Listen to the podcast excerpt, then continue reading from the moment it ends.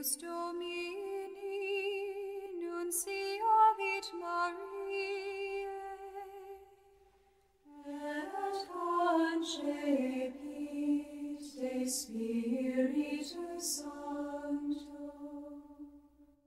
Ave Maria, gratia plena Dominus tecum,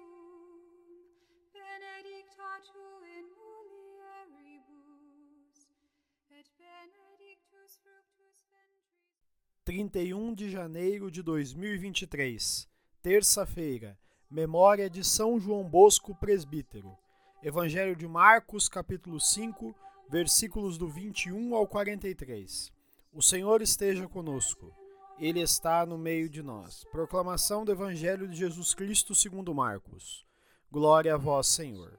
Naquele tempo, Jesus atravessou de novo numa barca para outra margem. Uma numerosa multidão se reuniu junto dele e Jesus ficou na praia. Aproximou-se então um dos chefes da sinagoga, chamado Jairo. Quando viu Jesus, caiu aos seus pés e pediu com insistência: Minha filhinha está nas últimas. Vem e põe as mãos sobre ela, para que ela sare e viva. Jesus então o acompanhou. Numerosa multidão seguia e comprimia. Ora, achava-se ali uma mulher que há 12 anos estava com hemorragia. Tinha sofrido nas mãos de muitos médicos. Gastou tudo o que possuía e, em vez de melhorar, piorava cada vez mais. Tendo ouvido falar de Jesus, aproximou-se dele por detrás, no meio da multidão, e tocou na sua roupa. Ela pensava: se eu ao menos tocar na roupa dele, ficarei curada. A hemorragia parou imediatamente e a mulher sentiu dentro de si que estava curada da doença. Jesus logo percebeu que uma força tinha saído dele e, voltando-se no meio da multidão, perguntou: Quem tocou minha roupa? Os discípulos disseram: Estás vendo a multidão que te comprime e ainda perguntas quem te tocou? Ele, porém, olhava ao redor para ver quem havia feito aquilo. A mulher, cheia de medo e tremendo, percebendo o que lhe havia acontecido, veio e caiu aos pés de Jesus e contou-lhe toda a verdade. Ele lhe disse: Filha, a tua fé te curou. Vá em paz e fique curada dessa doença. Ele estava ainda falando quando chegaram alguns da casa do chefe da sinagoga e disseram a Jairo: Tua filha morreu. Por que ainda incomodar o mestre?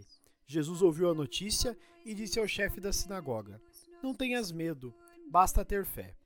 E não deixou que ninguém o acompanhasse, a não ser Pedro, Tiago e seu irmão João.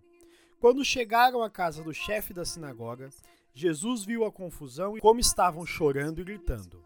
Então ele entrou e disse: Por que essa confusão e esse choro? A criança não morreu, mas está dormindo. Começaram então a caçoar dele.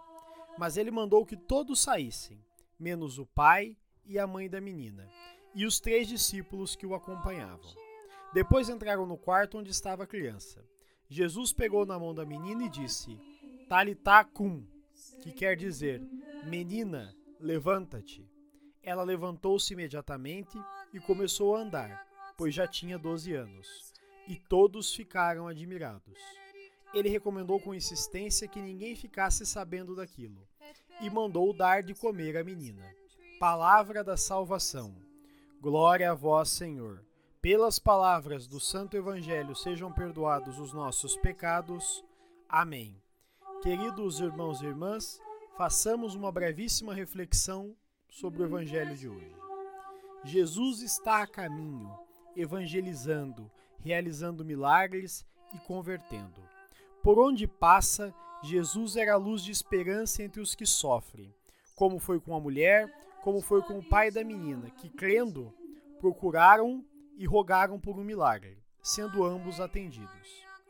Ele exige de nós fé, uma fé que precisa ser insistente, destemida, uma fé que não se cansa de pedir, porque acredita verdadeiramente que será atendido. Jesus, por outro lado, mostra que o Messias vem para que todos tenham vida e vida em abundância, e que não há obstáculo que Deus não possa superar, inclusive a morte. Para tanto, existe de nós apenas fé. O evangelho de hoje desperta para nós uma questão: tenho tido fé e pedido com insistência a Deus os milagres em minha vida? Com essa questão no nosso coração e no nosso intelecto, façamos nossa oração. Senhor, fazei-nos perseverantes discípulos, enchendo-nos da confiança em Suas ações. Amém. Fica o convite. Tenhamos fé. Louvado seja nosso Senhor Jesus Cristo, para sempre seja louvado. eius et crucem, ad resurrectionis gloriam perducamur,